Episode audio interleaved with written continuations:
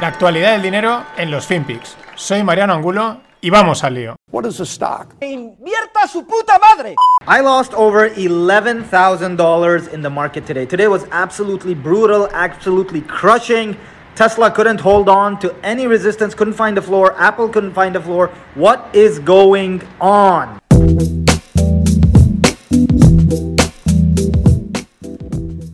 Hola no financieros, what is going on? Bueno, este que veis es un TikToker, un TikToker investor que, que, no se entendía qué estaba pasando. Pues chaval, es que a veces los mercados corrigen y a veces corrigen a lo bestia, meten así buenos hachazos y otras veces pues pueden estar corrigiendo durante un tiempo poquito a poquito, desangrándose poco a poco, mmm, haciendo quebraderos de cabeza, movimientos laterales de incluso varios años. Esto es un escenario que ahora parece raro, parece decir de qué está hablando, eso es del pasado, pero eso puede pasar y volverá a pasar.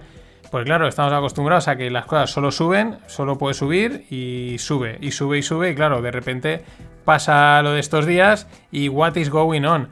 Bueno, pues what is going on. Tesla le estaba cayendo hoy, llegaba a tocar los 620 pelaetes. Eh, vamos, una, podríamos decir una carnicería desde los 800. No ha llegado a los 900 dólares el máximo, pero bueno, en 800 estaba 800 y pico hace unos pocos días y bueno, le han atizado sobre todo a bastantes tecnológicas. Prácticamente todas, incluso las grandes, pero también muy concentrado casualmente eh, en las de en las de Cathy Wood, en, en, las de ARK, ¿no? En las growth stocks, este tipo de cosas. En fin, nada, esto hay que observarlo, hay que ver a dónde va. Eh, también os digo que ahora está aún no ha cerrado el mercado, pero mm, ha rebotado por el americano. Hoy, por sorpresa, el, IBEX se ha defendido bastante bien.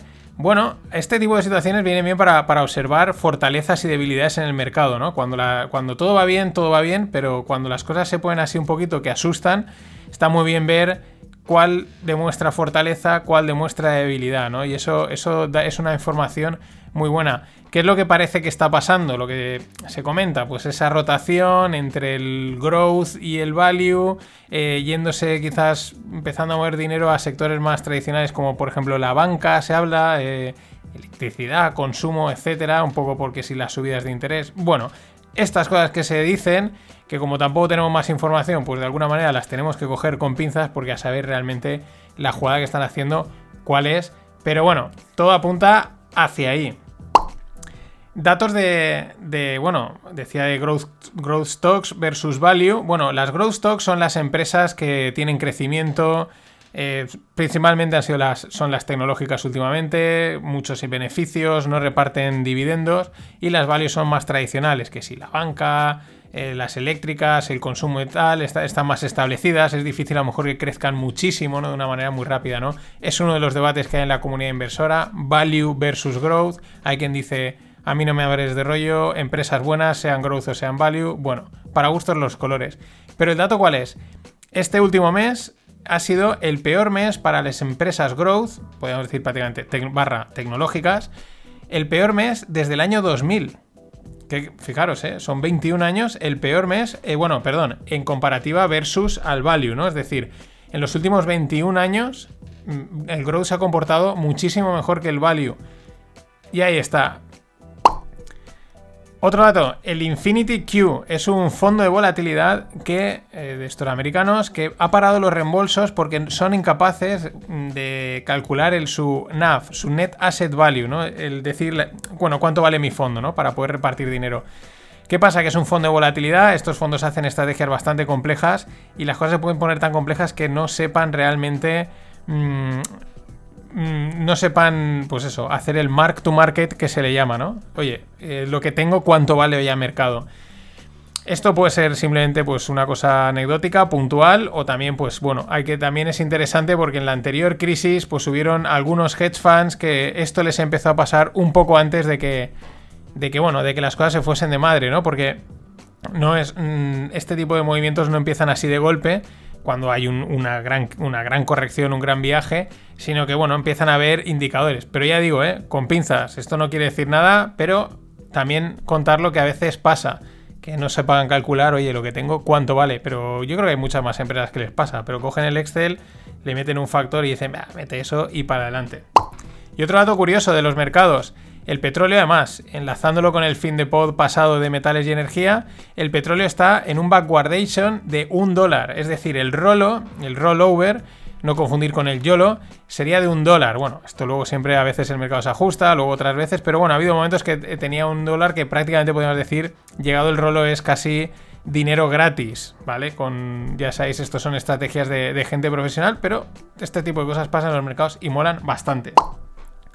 Y bueno, los, ingleses, la peña de Reino Unido, ya empiezan, claro, como están empezando a estar bastante vacunados, ya están empezando a mirar con muy buenos ojos al veranito, las vacaciones, y parece ser que las agencias de turismo eh, los últimos días están teniendo una actividad muy buena por encima, o sea, la mejor en el último año. También parece que las reservas de vuelos están empezando a repuntar, es decir, estos están diciendo, guau, esto va de perfecto, cervecita, playa, jamoncito, ojalá, porque aquí como vamos a nuestro ritmo ya veremos si hay acuerdo para que esta gente llegue, no, se les dejará entrar, etcétera. Al mismo tiempo, hoy una reputada viróloga española decía que, va a venir una cuarta ola. Bueno, pues si ya no hay dos sin tres, pues tres sin cuatro, ¿cómo va a ser? Y siguiendo con el tema de la vacuna, Bolsonaro pide a Pfizer que se en, Brasil eh, pide a Pfizer que se responsabilice de los, de los posibles efectos adversos de la vacuna. ¿Y qué ha dicho Pfizer? Que nanay. Que ellos no se, responsabilizan, ellos ponen la vacuna y que si luego hay algún efecto adverso o pasa algo, pues, pues bueno, mm, ellos no tienen nada que ver, ¿no?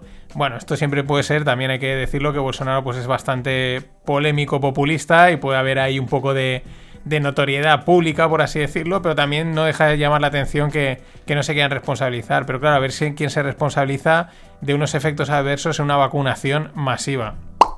Y siguiendo en Brasil, Petrobras, la compañía de petróleos brasileña, caía ayer un 22%, hoy estaba rebotando. ¿Qué pasa? Pues que los precios del petróleo están muy altos y Bolsonaro ha solicitado cambiar al CEO y poner a un militar. ¿Qué sucede?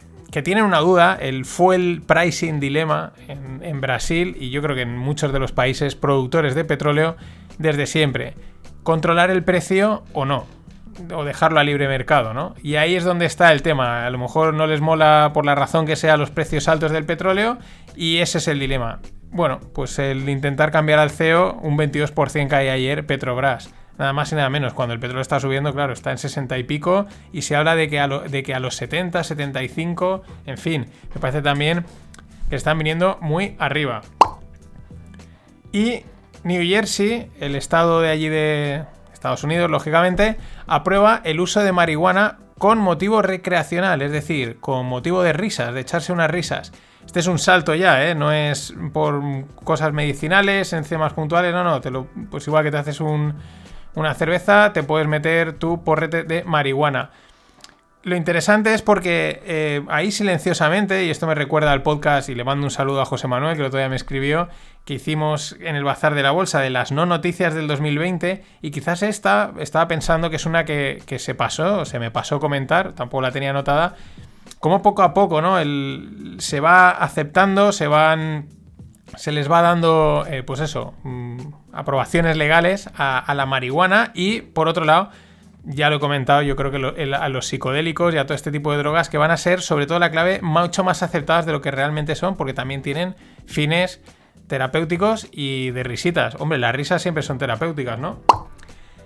Y Telefónica vende su red de fibra óptica en Chile por mil millones al fondo KKR y utilizará 400 de esos mil millones para reducir deuda. Ojo porque de, Telefónica lo tonto lleva haciendo ya en el último año creo que me viene así rápidamente unas dos, tres operaciones por lo menos de venta de infraestructura de telecomunicaciones y parte de la venta la han dedicado a ir reduciendo parte de la gran deuda que tienen, ¿no? pueden ser unas, un buen síntoma, puede ser un buen síntoma, aún así mm, seguimos teniendo a, Payete en, en la cámara de frío, podríamos decir. Spotify lanza una suscripción superior a la Premium. Una más. No han especificado los precios, pero dicen que va a ser con calidad de CD y sin pérdida de sonido, lo que se le suele llamar lossless audio, ¿no? Bueno, pues para los que son audiófilos. Ellos siguen apostando por los podcasts, ahora además de tener el podcast de la Kardashian, que por cierto ha roto con Kane West, el de Joe Rogan, también uno de Barack Obama con Bruce Springsteen. Impresionante. Y van a apostar también por la suscripción de podcast, ¿no? Estilo Evox, ¿no? De pagar por algunos eh, audios o por algunos podcasts y tal. En fin, esto es la apuesta que llevan por este, por este formato es enorme. Eh, evidentemente saben hacer los productos mucho mejor, con mucha mejor mm, interfaz, más fáciles, más rápidos. Pues la verdad es que Evox cada día, y lo hemos hablado mucho en, en el grupo de Telegram, cada día echa más para atrás. Es. Le cuesta. Lo que pasa es que de momento en España y Latinoamérica es el principal. Y la fricada del día viene de parte de Panasonic. Sacan un robot que se llama Nikobo y es un robot de compañía, pues para sustituir a los, a los perros, a los gatos, ¿no? Pero es una fricada de estas, estilo Japón tope, ¿no? Entonces por eso mola. Es una bola, del tamaño de una bola así no muy grande, eh, con textura de, de, ¿cómo se dice? De calcetín, ¿no? Entonces la caricia y así, pues es como agradable y encima amortiguada, ¿no? Es, tiene como un muelle interno y es una bola redonda totalmente, tiene una cola y, entonces habla, ¿no? Le hablas y te hablas. ¿Cuál es la gracia? La gracia es que para imitar eh, lo que hacen los animales de compañía, que muchas veces es molestar, ¿no? Tú estás trabajando y el animal viene ahí a, darte, pues a marearte, pues este hace lo mismo, este de repente te habla o de repente coge y se tira pedos. Tal cual. Se tira pedos y entonces qué guay, ¿no? Me, estaba aquí súper concentrado y el, el Nicobo este me ha sacado de mi concentración, pero qué guay que me hace compañía. Os lo dejo en la newsletter, es divertido porque es japonés, pero bueno, estas cosas nunca se sabe, ¿eh? Igual acabamos todos con un, con un Nikobo andando por casa.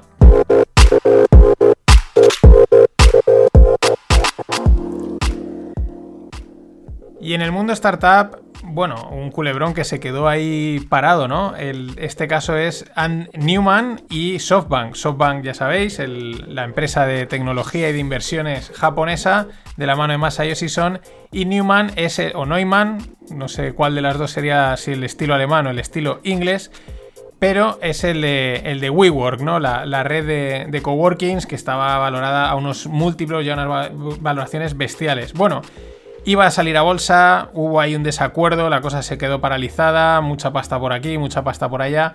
Parece que hay acuerdo. SoftBank eh, se gastaría 1.500 millones, 1,5 billions, en recomprar acciones a inversores y empleados. Y eso supondrían 500 kilos directos para Newman, que serían 500 menos. Se ve que en un acuerdo inicial eran 1.000 y este pues al final ha, ha cedido a que en vez de 1.000 dame solo 500. Y bueno, esto en teoría también allanaría el camino hacia salir a bolsa de esta empresa. Yo creo que este Newman es un genio de, vamos, un vende humos que te cagas, pero vamos, espectacular. Pero oye, ahí está, con 500 quilates y los que se ha llevado. Y bueno, un estudio, os lo dejo en. Os lo dejo también en la newsletter, que comentan en un post de Big Water Funds. Big Water Funds son los que están detrás de Indexa Capital y es un estudio sobre las startups. Y está muy interesante, porque da resultados, por un lado esperados, pero por otro lado sorprendentes. Bueno, eh, según la media, según lo que se suele percibir, ¿no? De emprendedores, startup, gente joven, tal, ¿no? Bueno, pues según la percepción que transmiten los medios de comunicación, porque al final cuando alguien levanta una cierra una ronda o la levanta, mm, pues eso se publica y tal y cual, pues según esas estadísticas de eso, la media de los fundadores estaría entre los 30 y 35 años. Pero ¿qué pasa? Que luego hay otros que no salen en los medios porque no levantan rondas, por etcétera, bueno, según la realidad sería que no son 30-35 años, digamos más bien 30-31 la media, sino serían 42 años. Pero ahora viene lo más interesante, porque aquí también se analizan, pues oye, eh, qué características hay que tener para tener éxito, ¿no? En relación a la edad, a la experiencia. Bueno, la media de los fundadores que han tenido éxito en sus startups, éxito es que las han vendido, han salido a bolsa o han llegado a tener un tamaño potente. La media de los fundadores de ese tipo de startups estaría en los 47 años. Pero lo mejor es que esa probabilidad de éxito va creciendo con la edad, hasta los 60. Es decir, los fundadores con 60 años tienen más probabilidad de fundar en startups de éxito que los de 47 y que los de 30. Luego ya a partir de 60 decae totalmente. Supongo que será también porque a partir de los 60 ya mucha gente ya dice, mira, yo ya me retiro, ¿no? Pero no deja de ser curioso, ¿eh?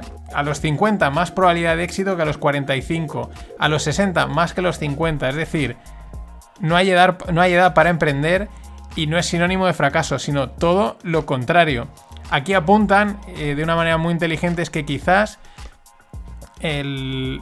esta probabilidad aumenta también porque, claro, estos de estos fundadores de más de 50 y por ahí, pues ya digamos, como suele decir, los tienen pelados y uno, a lo mejor ya tienen muchos ahorros, con lo cual no necesitan tanto dinero para arrancar la empresa, pero quizás la otra condición que, que puede que, estén, que esté ahí indirectamente metida es que no acepten las cláusulas de inversión o los precios de compra que les ofrecen los, los, inversores, ¿no? Es decir, ya son listos y dicen, no, no, tú aquí te quieres quedar con más de lo que tocaría. Muy interesante. También es interesante, eh, bueno, el rango de experiencia. Dicen que la gente que tiene entre 0 y 2 años de experiencia en la industria en la que están invirtiendo, emprendiendo, tienen la misma probabilidad de éxito. Si tienes más de 3 años de experiencia en esa industria, tienes más probabilidad de éxito. Pero ojo, tampoco nos flipemos. La probabilidad de éxito de los de 0 a 2 años de experiencia es 0,13% y la de los de más de 3 años de experiencia 0,21%. Es decir, esto sigue siendo muy complicado. Experiencia en el sector, es decir, si montas una startup de deportes, pues que hayas trabajado en el sector de deportes. Y en el mundo blockchain me molaba mucho un tweet que veía hoy que definían estas caídas de estos días como crypto cratering, ¿no? He oído tankering, he oído mil cosas, pero cratering de, cráter me mola bastante. Bueno, Bitcoin llegaba a caer a los 44, venía de, los 54 que cerró ayer, un buen viaje con el resto de las, de las shitcoins pues acompañándole, en fin. Nada que no fuese esperable, veremos a ver por dónde continúan los tiros, porque ya digo, por contra del mercado, el mercado de acciones y las tech stocks han tirado para arriba.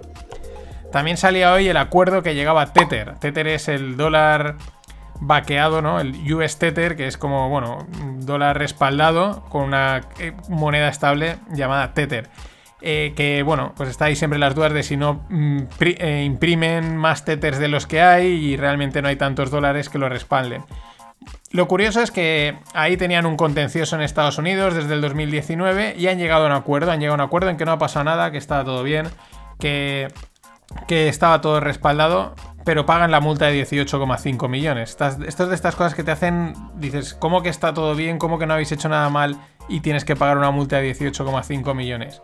En fin, estas cosas pasan. Y en el mundo de las CBDCs, las Central Bank Digital Currencies, pues bueno, una noticia del Banco Internacional de Pagos en el que los bancos centrales de China y de Emiratos Árabes se unen junto a. se incorporan junto a los que ya estaban, que eran la Autoridad Monetaria de Hong Kong y el Banco de Tailandia, en un proyecto de moneda digital para pagos internacionales llamado MCBDC Bridge. Bueno, este es el tema, es que si China tiene tanta mano en el BIS, que es el Banco Internacional de Pagos, como en la OMS, pues ya os digo yo quién va a mandar en las divisas digitales a nivel mundial y qué es lo que se va a imponer. En fin, hasta mañana. Always look on the bright side of life. Always look on the light side of life.